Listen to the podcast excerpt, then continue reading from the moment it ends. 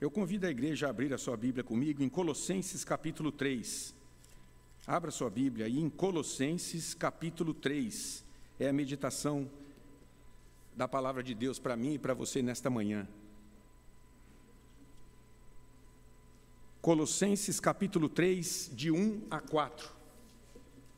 Vamos ver a mensagem do Senhor para cada um de nós neste último dia. Colossenses 3, de 1 a 4. Diz assim a palavra de Deus: Portanto, se fostes ressuscitados juntamente com Cristo, buscai as coisas lá do alto, onde Cristo vive, assentado à direita de Deus.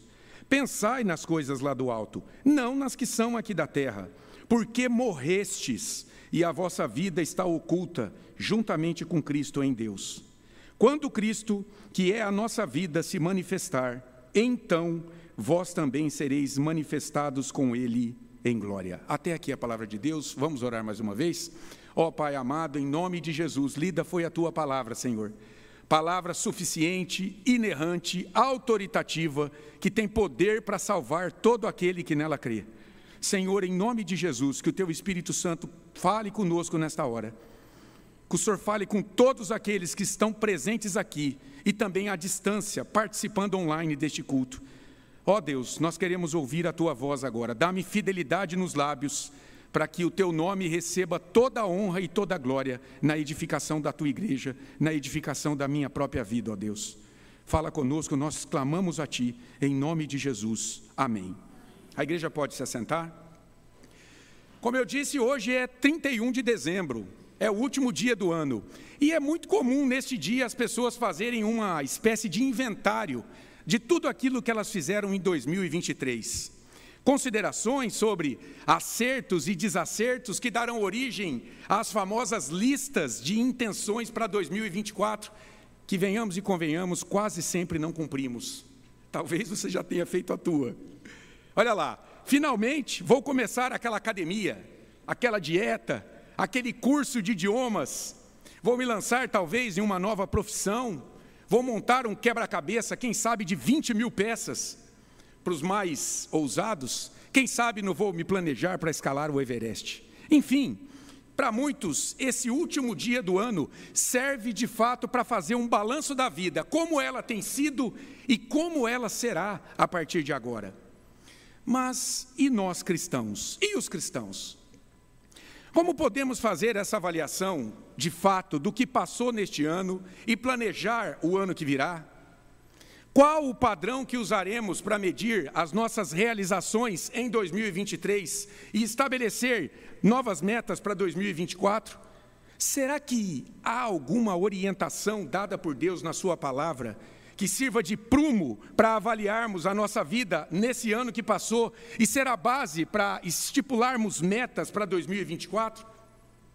Eu vejo alguém aqui que, além de querer emagrecer em 2024, o que é muito justo, é preciso cuidar da saúde, também deseja participar mais dos cultos de oração nas quartas-feiras?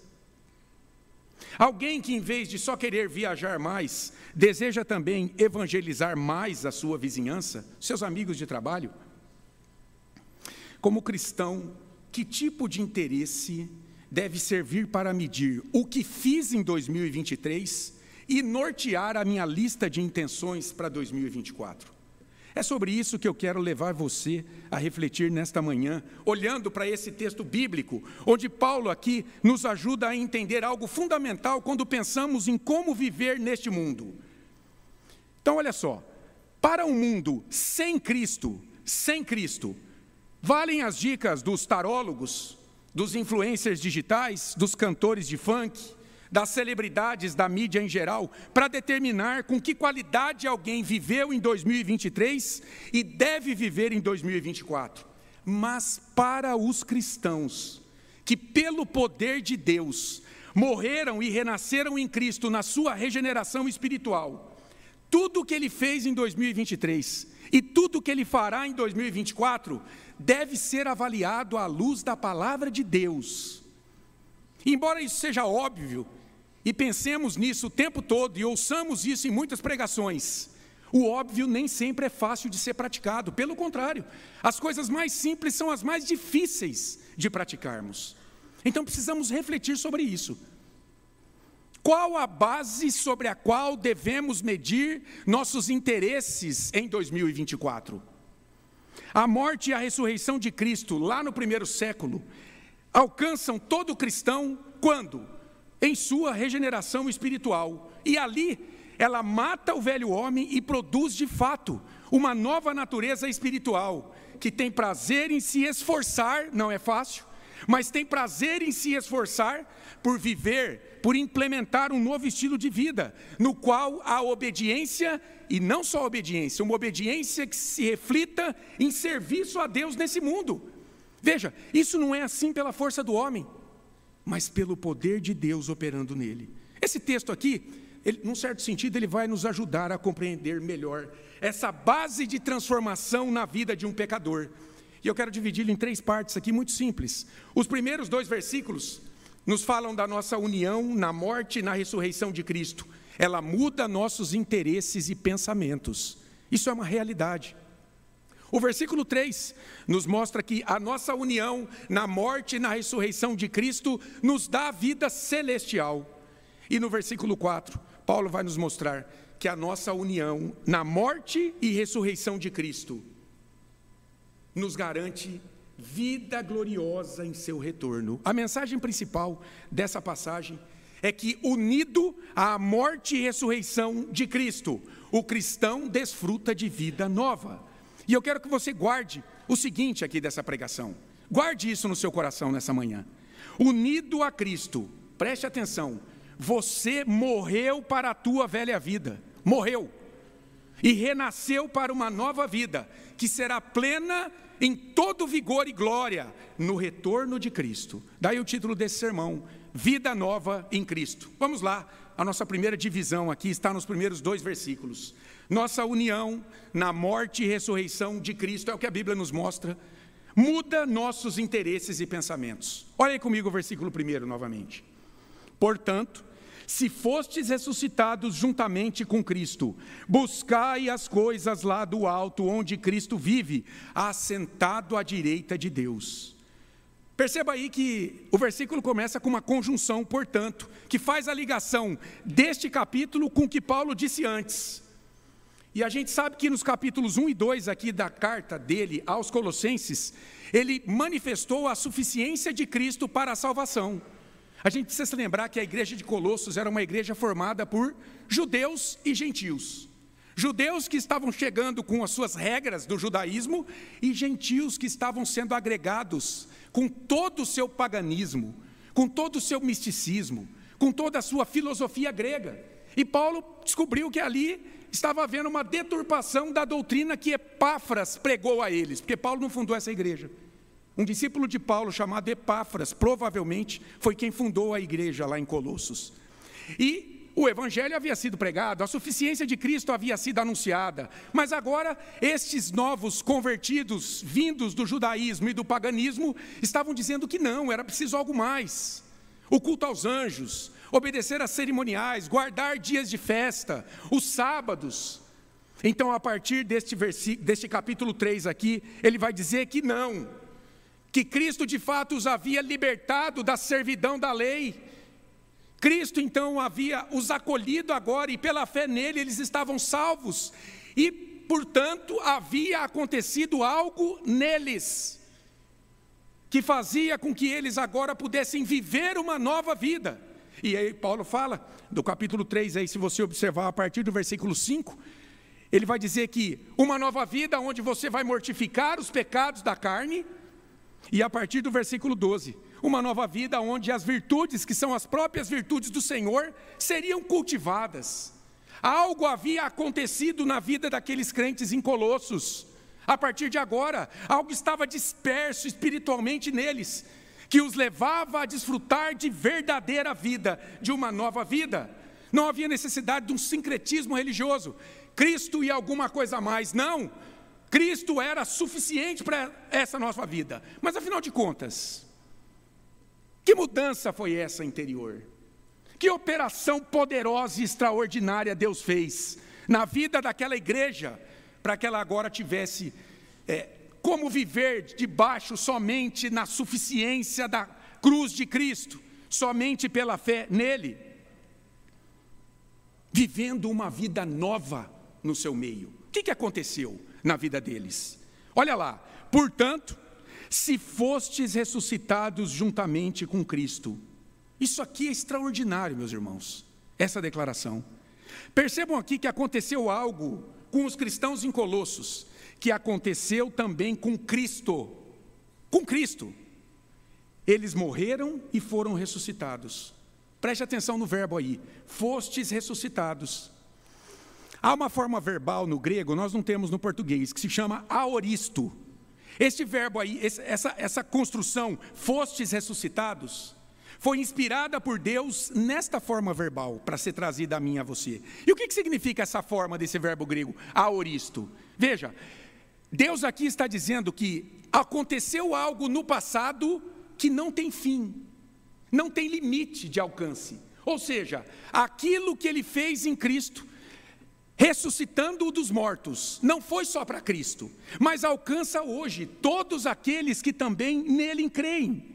Deus operou no passado algo em Cristo de forma completa, a ressurreição na vida dele, e também opera esta mesma ressurreição na vida dos cristãos hoje. É por isso que lá em Colossenses 2,12, volta um pouquinho comigo, 2,12, olha o que Paulo diz: tendo sido sepultados juntamente com ele no batismo, no qual igualmente fostes ressuscitados, mediante a fé no poder de Deus que o ressuscitou dentre os mortos.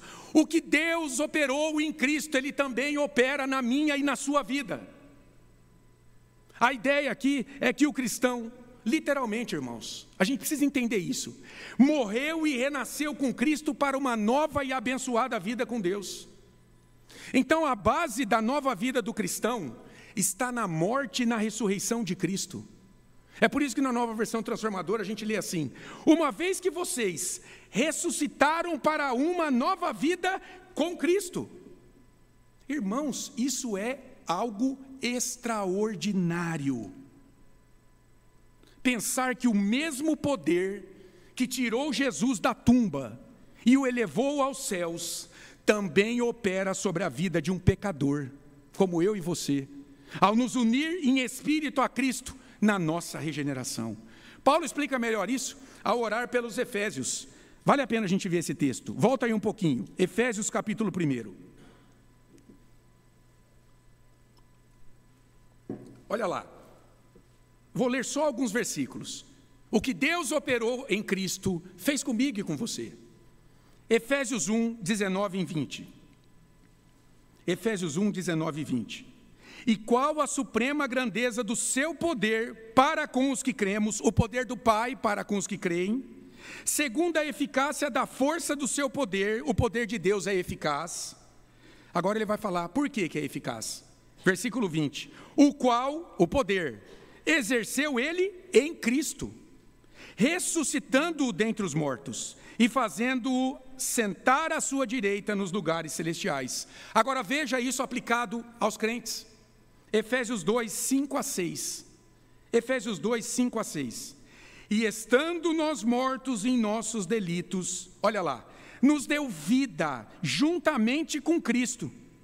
Pela graça sois salvos. E juntamente com Ele, com Cristo. O que, que Deus fez pelo seu poder?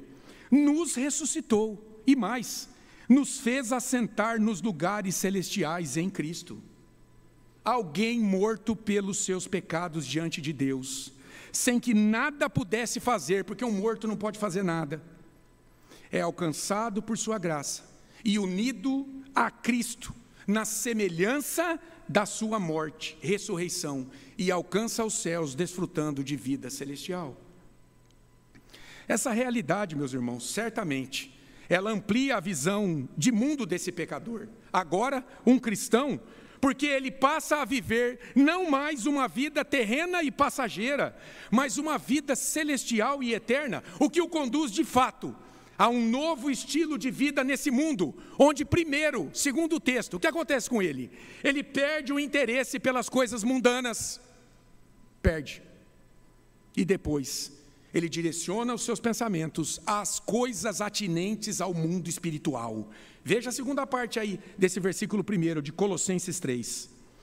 Buscai as coisas lá do alto, onde Cristo vive, assentado à direita de Deus. Buscai. Esse verbo aí está no modo imperativo, é uma necessidade. Está no tempo presente, é uma necessidade para hoje. Porque nós só temos uma vida, não somos espíritas. Nós só temos esta vida.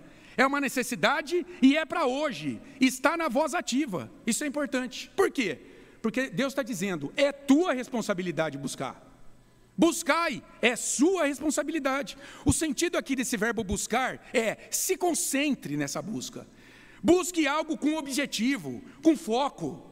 É por isso que na nova versão transformadora está assim: mantenha os olhos fixos nas realidades do alto. E na nova é, tradução na linguagem de hoje está assim: ponha o seu interesse nas coisas que são do céu. Ora, vamos ser coerentes aqui com o texto. Se o cristão morreu, e ressuscitou com Cristo, e num certo sentido habita com Ele nos céus. Então, nada mais coerente do que ele voltar o seu interesse para as coisas celestiais, onde Cristo e Ele habitam. Mas quais são essas coisas? Quais são essas coisas do alto? Quando a gente olha para a oração que Paulo fez em Colossenses 1, de 9 a 12, a gente descobre. Qual deve ser o interesse principal na vida de um cristão após a sua regeneração? sua morte e ressurreição espiritual. Veja, esse cristão aí, ele não deixou de viver no mundo, mas as coisas mundanas não o cativam mais. O seu senso de identidade e propósito de vida não são mais extraídos deste mundo. Após a sua morte e ressurreição espiritual, seus interesses estão voltados para os céus. Então, o que, que Paulo fala aqui em Colossenses 1, de 9 a 12? Esse cristão, ele procura conhecer cada vez mais a vontade de Deus para a sua vida. Ele se interessa por isso. Ele busca entendimento das coisas espirituais. Ele busca ser sábio em viver a palavra de Deus em seus dias. Ele vai confrontar aquilo que ele vê, sente e ouve com a palavra no dia a dia. Isso aqui está correto segundo Deus ou não? Ele busca praticar boas obras em resposta de gratidão à salvação que Deus lhe deu em Cristo não para ser salvo. Ele confia ser fortalecido, ele não duvida disso, pelo poder de Deus, na perseverança e paciência diante das tentações, dando sempre graças em todas as coisas. Paulo vai falar disso em Colossenses 1, de 9 a 2. E em resumo, nas coisas do alto. As coisas do alto, então, consistem em conhecer a Deus, a Sua vontade, cada dia mais, e não só conhecê-la, mas aplicá-la em nossas vidas. Então, quem age assim, buscando conhecer a Deus e a sua vontade e aplicá-la em nossos dias, segundo o livro de Provérbios, por exemplo, é sábio em sua vida. Está mostrando de fato que morreu e ressuscitou com Cristo para uma nova vida. Então, preste atenção. Alguém que se diz cristão deve sempre reavaliar se o seu estilo de vida terreno é diferente do estilo de vida daqueles que só desfrutam de uma dimensão material de vida. Quer dizer, que não desfrutam de vida espiritual com Cristo. O cristão recebeu vida celestial quando foi unido em espírito a Cristo. E se Cristo vive à direita do Pai, e essa posição não é sem propósito, estar à direita ali de um rei era sinal de honra, de governo, segundo Hebreus 1, de 1 a 4. Se Cristo vive ali, à direita do Pai, governando todas as coisas, e se Paulo em Efésios 2:6, de uma forma que não entendemos, diz que o Senhor nos ressuscitou e nos levou ali para assentar com ele nos lugares celestiais, todo cristão genuíno em algum sentido, em algum grau, em alguma medida, reina com Cristo aqui na terra a partir da sua nova vida nos céus, para onde ele foi trasladado ali. Dentre as muitas consequências, irmãos, desta extraordinária manifestação do poder de Deus na vida de um pecador, ressuscitando-o dos mortos, está o fato dele perder o seu interesse pelas coisas pequenas e passageiras deste mundo, já que a ele foram apresentadas as riquezas do reino de Deus. E Jesus entendeu bem isso, e Moisés também. Jesus suportou a cruz justamente em troca da alegria que lhe estava sendo proposta. Hebreus 12, 2. Daí ele viver se esforçando em seus dias, sempre, para buscar conhecer a vontade do Pai, fazer a vontade do Pai, estar conectado com o Pai em uma vida de obediência e serviço a Ele. Como consequência, irmãos, esse estilo de vida celestial aqui na terra molda os nossos pensamentos como cristãos. É o que vemos aí no versículo 2, olha lá. Bom, se você vive lá, se você está buscando, se concentrando em conhecer a Deus, em fazer a sua vontade, em se interessar pelas coisas do alto, então, olha o versículo 2: pensai nas coisas lá do alto, não nas que são aqui da terra. De novo aí a expressão, as coisas lá do alto. Agora, em expresso contraste com as coisas da terra. Veja, pensai novamente, está no tempo presente, é uma ação cotidiana, hoje está no modo imperativo. É uma necessidade de todo cristão, não é opcional. E Deus mandou, porque está na voz ativa.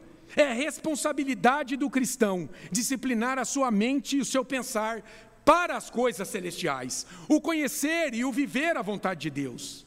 Esse sentido do verbo aqui, pensai, ele aponta para uma disposição interior de educar a mente e as emoções para pensar nas coisas celestiais. Tem uma diferença do buscar do versículo anterior. É sutil, mas tem. Enquanto no versículo anterior o buscar era um agir, o pensar aqui nasce no interior do cristão, como uma nova disposição espiritual para viver a vontade de Deus na sua vida. Então a gente pode dizer que a base do buscar é o pensar, já que, em regra, toda ação primeiro é pensada. Então a base do buscar é o pensar. Olha como a Bíblia é coerente aqui. Isso significa que, a partir do renascimento do pecador, da sua união espiritual com Cristo, olha só, a sua vontade interior não é mais a de satisfazer as suas paixões pecaminosas pelos prazeres terrenos, como fazem os incrédulos. Paulo está dizendo aos crentes de Colossos. Mas algo novo dentro de si o impulsiona de maneira irresistível a querer conhecer a Deus para fazer a sua vontade, com o fim de desfrutar verdadeira vida piedosa. Esse cristão não tem mais prazer algum em desfrutar desse mundo naquilo que desagrada a Deus. Guardem isso, meus irmãos. Esse cristão não tem mais prazer algum a desfrutar deste mundo naquilo que desagrada a Deus. Por isso, o contraste entre o céu e a terra, aqui nesse versículo, não ser só espacial. Quer dizer, a vida aqui na terra e a vida lá no céu. Mas, sobretudo, há aqui uma dimensão espiritual envolvida. Em que sentido? Ora, as coisas da terra estão debaixo da maldição do pecado, estão sendo conduzidas à destruição final quando Cristo retornar. Pedro fala isso, 2 Pedro 3, de 10 a 13. Enquanto, de outro lado, as realidades do céu permanecerão para sempre, e junto com elas, todos aqueles que a buscaram neste mundo, que viveram por elas neste mundo.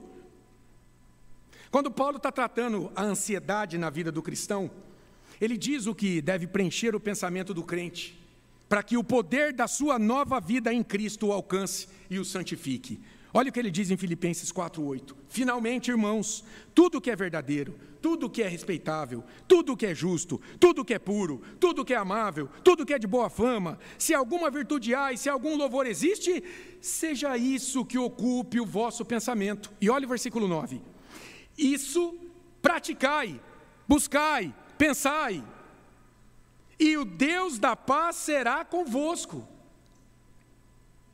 Em outro momento, buscando orientar os seus leitores no enfrentamento do sofrimento, da dor dessa vida, Paulo os conduz novamente a pensar nas coisas do céu, coisas que é importante, embora não se vejam.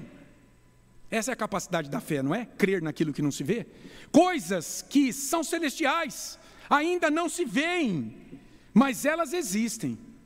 E elas conduzem aqueles que nelas creem a uma vida santa nesse mundo. Ele vai falar lá em 2 Coríntios 4, de 17 a 18. Porque a nossa leve e momentânea tribulação produz para nós eterno peso de glória, acima de toda a comparação, não atentando nós nas coisas que se veem, isso é passageiro, mas nas que se não veem. Porque as que se veem são temporais, e as que se não veem são eternas. O que Paulo está nos ensinando nesse texto, irmãos, é que o cristão, aquele que foi unido espiritualmente a Cristo, em sua morte e ressurreição, morreu para os interesses dessa vida terrena pecaminosa e passageira. Ele desfruta agora de uma nova vida, uma vida espiritual, uma vida com Cristo nos céus. Então, seus pensamentos devem ser preenchidos com as verdades celestiais reveladas por Deus na Sua palavra, o que vai de fato moldar o seu novo estilo de vida aqui na terra. Esse é o ponto dessa nova vida do cristão. É preciso repetir isso aqui o tempo todo, que a gente esquece disso, ou não tem uma devida compreensão. Ele morreu para a sua vida passada, morreu. E depois eu vou te falar o sentido desse verbo morrer aqui, daqui a pouco, no versículo 3. Ele morreu para a sua vida passada, e ele ressuscitou para viver com Cristo, uma vida em santidade diante de Deus. Não dá para viver de qualquer jeito aqui, se você se diz cristão. Algo sobrenatural Deus fez na tua vida, para te mudar mesmo.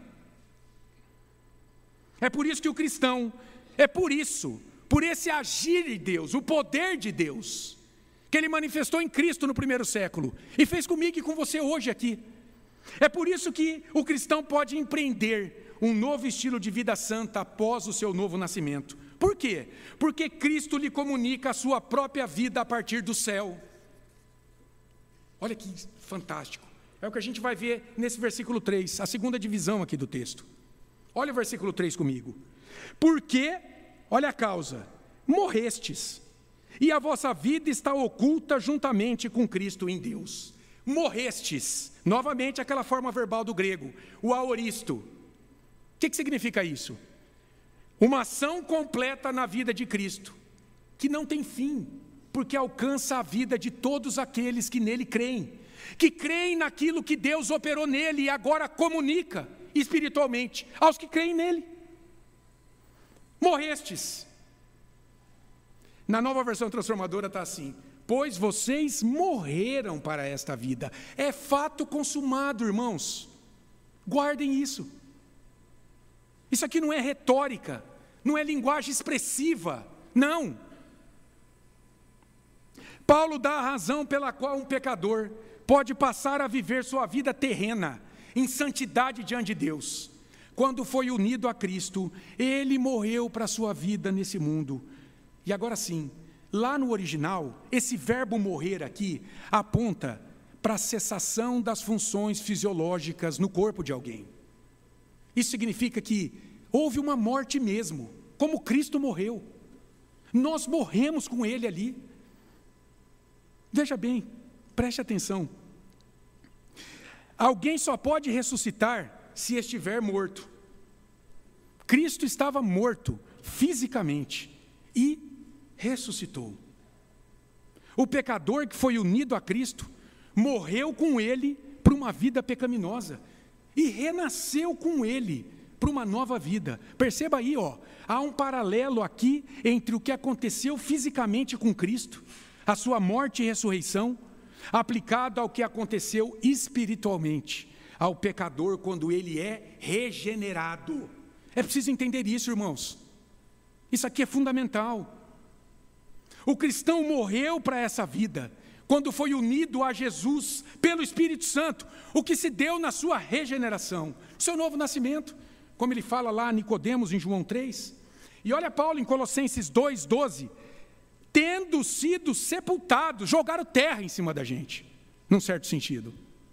Tendo sido sepultados juntamente com ele no batismo. Olha que interessante. O batismo cristão no Novo Testamento é um batismo de morte, porque ele nos mata em Cristo para nos dar nova vida com ele depois. Paulo explica melhor isso lá em Romanos 6, 3. Irmão, só o cristianismo propõe isso aqui. Só o cristianismo. É preciso morrer para esta vida terrena, para encontrar a verdadeira vida. Veja o contraste aí no versículo 3: Porque morrestes e a vossa vida. Pode surgir uma vida da morte. Em Mateus 16, 25, Jesus diz: Porquanto, quem quiser salvar a sua vida, perdê-la-á. Tem que morrer. E quem perder a vida por minha causa, achá-la-á. Vai ganhar a verdadeira vida. Quem morrer para esta vida terrena, vai achar a verdadeira vida oferecida por Cristo. Só o cristianismo propõe isso aqui. Todas as demais propostas religiosas elas dizem que o homem é capaz de agradar a Deus com a sua vida, entre aspas, santa, justamente porque elas dizem que ele tem mérito em si. Jesus está dizendo: isso aqui é bobeira, isso aqui é crendice popular, não tem base bíblica nenhuma. O cristianismo diz: você está morto, meu filho, diante de Deus. É preciso morrer e renascer de novo para ganhar vida. Tudo isso por meio de uma união mística com a pessoa de Jesus Cristo, porque o cristianismo é muito mais do que um corpo sistemático de doutrinas. O cristianismo tem a ver com a pessoa de alguém, é a pessoa de Cristo, que ofereceu na cruz um sacrifício perfeito em obediência à lei. Eu e você temos que estar unidos com ela, com esta pessoa de Cristo. É uma união mística, no espírito, não é misticismo. É uma união que vai além da nossa compreensão racional. Mas Deus faz isso quando nos regenera. Ele nos une com a pessoa do Senhor. Tanto é que Ele nos mata e nos ressuscita com Ele. Diante de Deus, diz a Bíblia, é imperioso surgir uma nova vida. Não qualquer vida, mas uma vida unida a Cristo, para que o pecador desfrute de verdadeira vida aqui na terra e também nos céus. Agora preste atenção, irmãos. Essa nova vida que surge na vida de um pecador que foi unido a Cristo, não torna as coisas fáceis por aqui, não. Porque, de fato, esse pecador ainda vive em um mundo manchado pelo pecado, inclusive tendo a presença do pecado nele. É por isso que diz Paulo, na segunda parte do versículo 3, que essa nova vida, em certo sentido, ainda não é plena no seu poder, porque ele diz que ela está oculta em Deus. Olha aí. E essa vossa vida está oculta juntamente com Cristo em Deus. E aqui há um grande debate para entender o que, que significa isso aqui que Paulo escreveu: que essa vida está escondida, literalmente, juntamente com Cristo em Deus. A ideia aqui é que a vida do cristão está escondida com Deus. Mas o que, que isso significa? Muitos estudiosos aqui, eles defendem uma de três possibilidades. Alguns dizem assim: a vida do cristão é nutrida por fontes secretas. Fontes secretas agora vão passar a alimentar a vida do cristão. Outros falam de uma dupla proteção na vida desse cristão. É o Pai e o Filho do céu que está protegendo a vida desse cristão. E outros falam de uma identidade. O cristão ele é identificado com o Senhor ressurreto. Veja, eu creio que há base de verdade em todas essas proposições. Contudo, irmão, pensando aqui no contexto desse texto, eu prefiro entender que o sentido parece ser o de que a vida do cristão, a partir da sua morte e ressurreição, está guardada, protegida com Jesus nos céus e não pode ser perdida. Ele falou sobre as suas ovelhas em João 10, de 27 a 29. Elas me conhecem, conhecem a minha voz, elas me seguem. Eu lhes dou a vida eterna da minha mão e da mão do Pai. Ninguém pode arrebatar as minhas ovelhas. Ninguém. O discípulo de Jesus nunca perde a sua vida. E de outro lado, pode sempre contar com o Espírito de Cristo vivendo nele, para a busca da sua santidade, da sua santificação diária. Por quê? Porque a sua vida recebe graça da vida de Cristo vivendo nele. Paulo expôs isso em Gálatas 2:20. Ele diz assim: Já não sou eu quem vivo, mas Cristo vive em mim. Esta vida que eu tenho na carne agora eu vivo pela fé no Filho de Deus que se entregou por mim. É Cristo que vive em mim. A vida de Cristo nutre esta minha vida agora. A vida de Cristo é a verdadeira vida do cristão. Ela não pode ser perdida nunca mais, porque Cristo a preserva nos céus. Que coisa extraordinária! A salvação não pode ser perdida, irmãos, por muitas razões. Está aqui mais uma delas.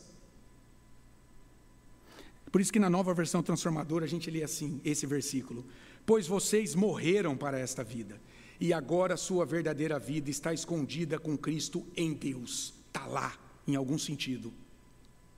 Essa vida que está guardada com Cristo nas alturas, aqui ela ainda é vista de modo imperfeito, em razão da presença do pecado em nós.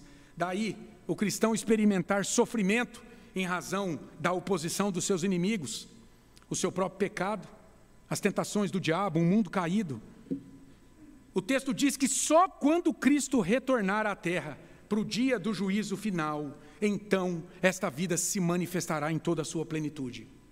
Olha o versículo 4. Quando Cristo, que é a nossa vida, se manifestar, então vós também sereis manifestados com Ele em glória. É o terceiro ponto aqui, é a terceira divisão do nosso texto. Nossa união na morte e ressurreição de Cristo nos garante vida gloriosa em seu retorno. Veja que Paulo inicia reafirmando que, de fato, Cristo é a vida do cristão.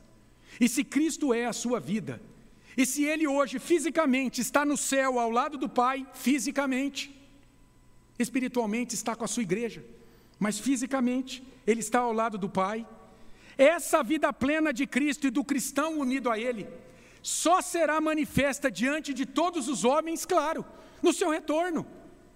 Quando vierem toda a glória na visão de Daniel, capítulo 7, no dia do juízo, quando ele retornar em glória para julgar todas as coisas e ser glorificado na sua igreja. Segundo Paulo disse lá em 2 Tessalonicenses 1:10. E esse verbo manifestar aponta para isso. Manifestar aqui aponta para uma revelação física de Jesus. E isso se dará na sua segunda vinda no dia do juízo final.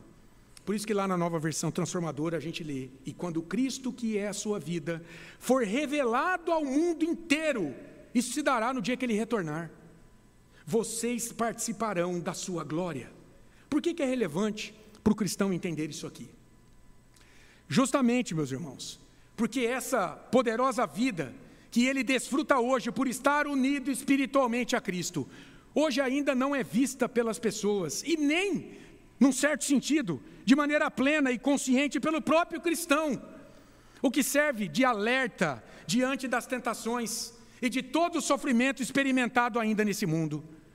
É preciso, irmãos, aqui, com toda a precariedade que temos ainda, prosseguir firme, sem desanimar diante das quedas, da dor, sabendo que em algum momento Cristo voltará.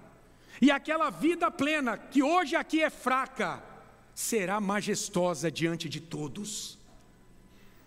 Essa é a nossa esperança final. Paulo diz lá em 1 Coríntios 15, de 50 a 58, que no retorno de Cristo, os mortos em Cristo ressuscitarão primeiro com corpos gloriosos. Os vivos em Cristo serão transformados imediatamente, e todos manifestarão a glória de Cristo em suas vidas estarão ao lado de Jesus para julgar todas as coisas.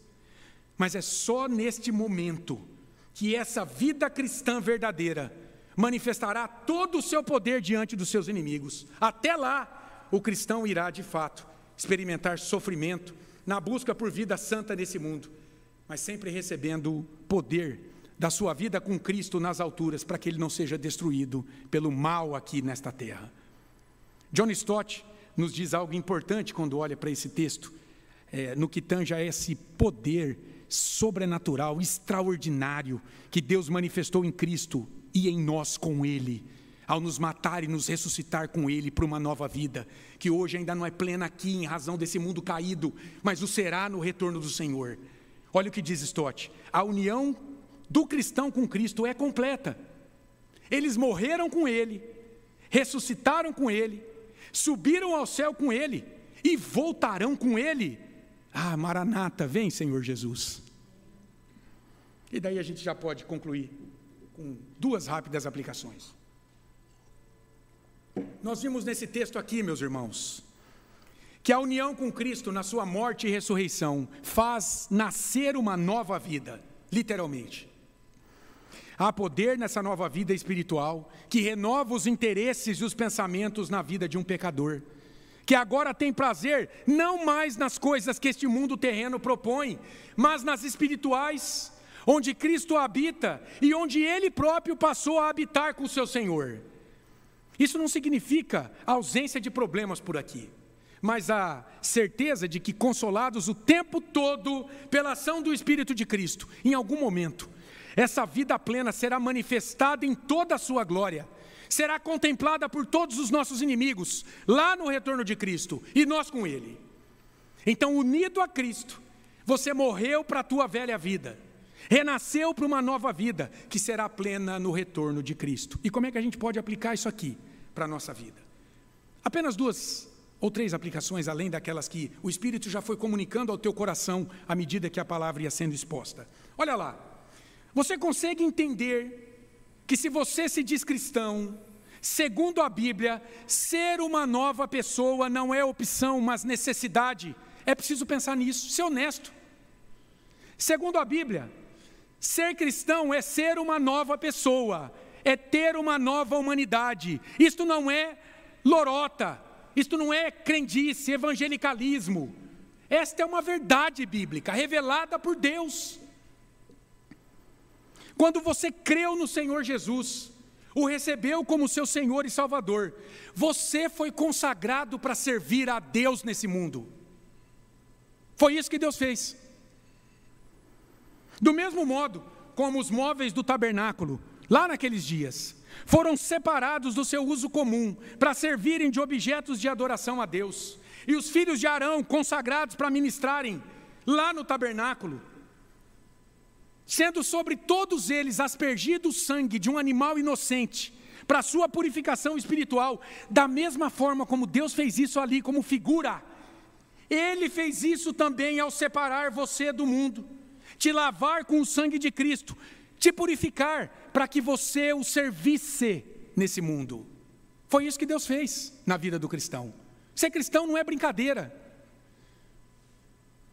Deus aspergiu o sangue do filho dele sobre a tua vida, para que você o servisse aqui agora. E portanto, meus irmãos, eu e você não podemos servir a Deus ou viver neste mundo de qualquer forma como se Deus fosse aceitar qualquer coisa que fizéssemos agora, porque estamos marcados pelo sangue do teu filho. Não, não, não.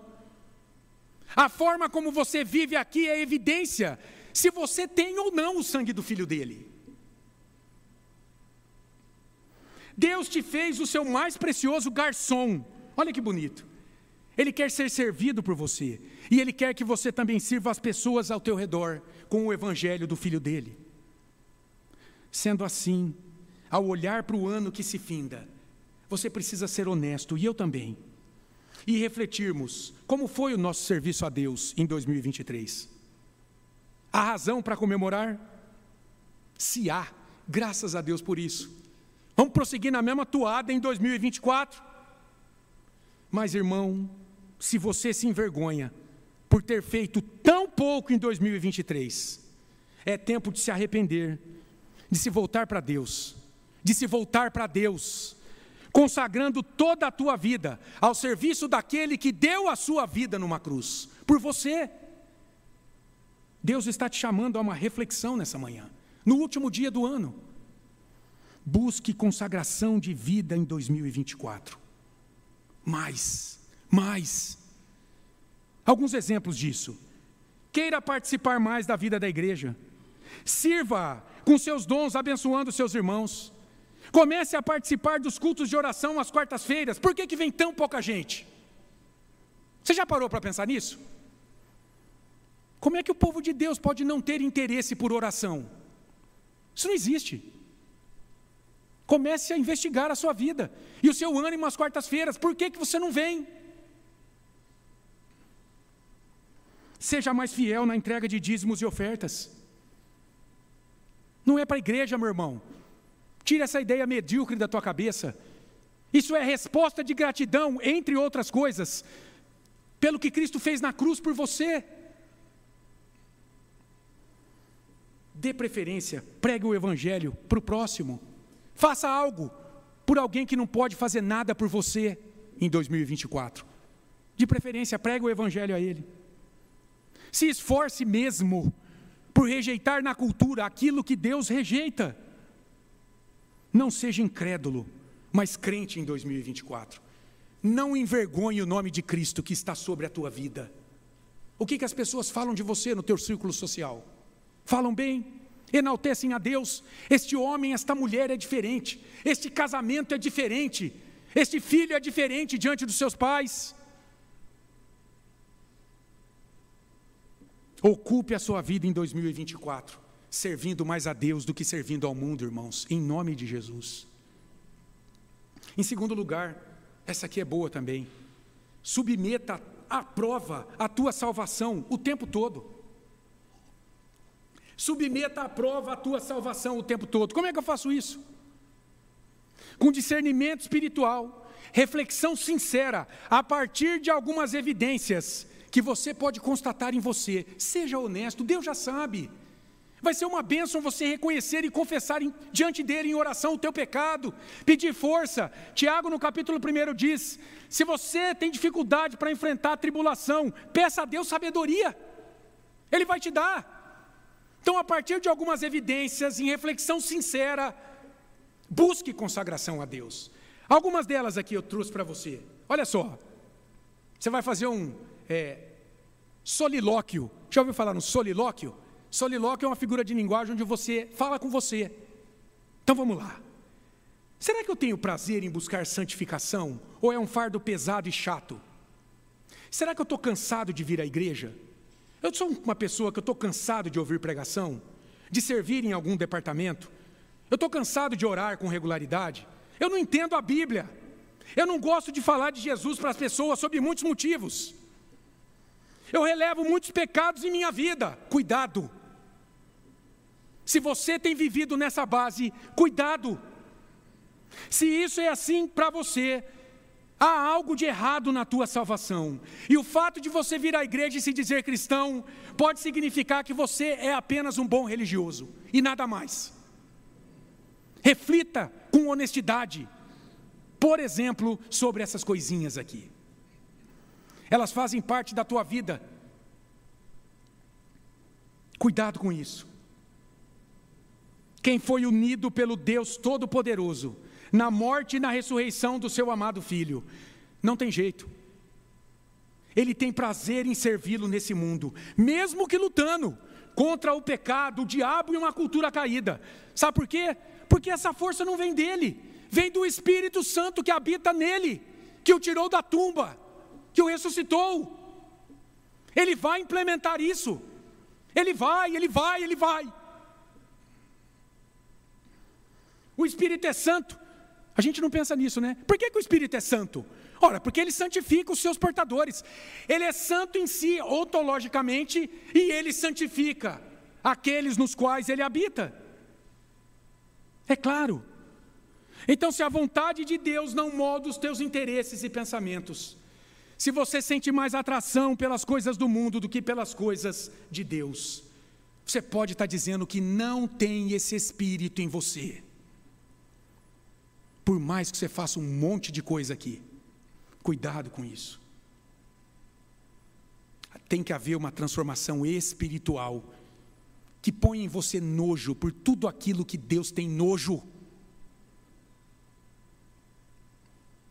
Arrependa-se confesse o teu pecado e viva 2024, se esforçando para servir mais a Deus. Vida de consagração. Humilhe-se na presença do Senhor e Ele te exaltará. Eu não sei o que virá para você em 2024. Eu não sei. Mas se você se diz cristão genuíno, então venha o que vier, meu irmão. Alegria ou tristeza, é do céu que vem a tua força para viver a vida porque o teu Senhor para lá te levou quando ascendeu na sua glória, e Ele aqui caminha despertando você pelo Espírito dele, que Ele derramou na tua regeneração, te fazendo um novo homem, uma nova mulher. É palavra de Deus isso, irmãos, e precisa ser crida. E se você caminha assim, nada poderá te destruir nessa vida, porque quem guarda a tua vida e a tua fé é Cristo dos céus, é Cristo, é o Senhor da glória, é o Rei dos Reis, é o Senhor dos Senhores. Por que duvidar que você pode ser melhor do que 2023? Em 2024, não deixe o teu coração caído, o diabo, e a cultura ditarem os teus interesses, os teus desejos, as tuas paixões. Não os deixes sabotar a tua nova vida em Cristo, te oferecendo a escória desse mundo caído, como os prazeres mais deliciosos a serem desfrutados. Não, não, não. Rejeita aquilo que Deus rejeita.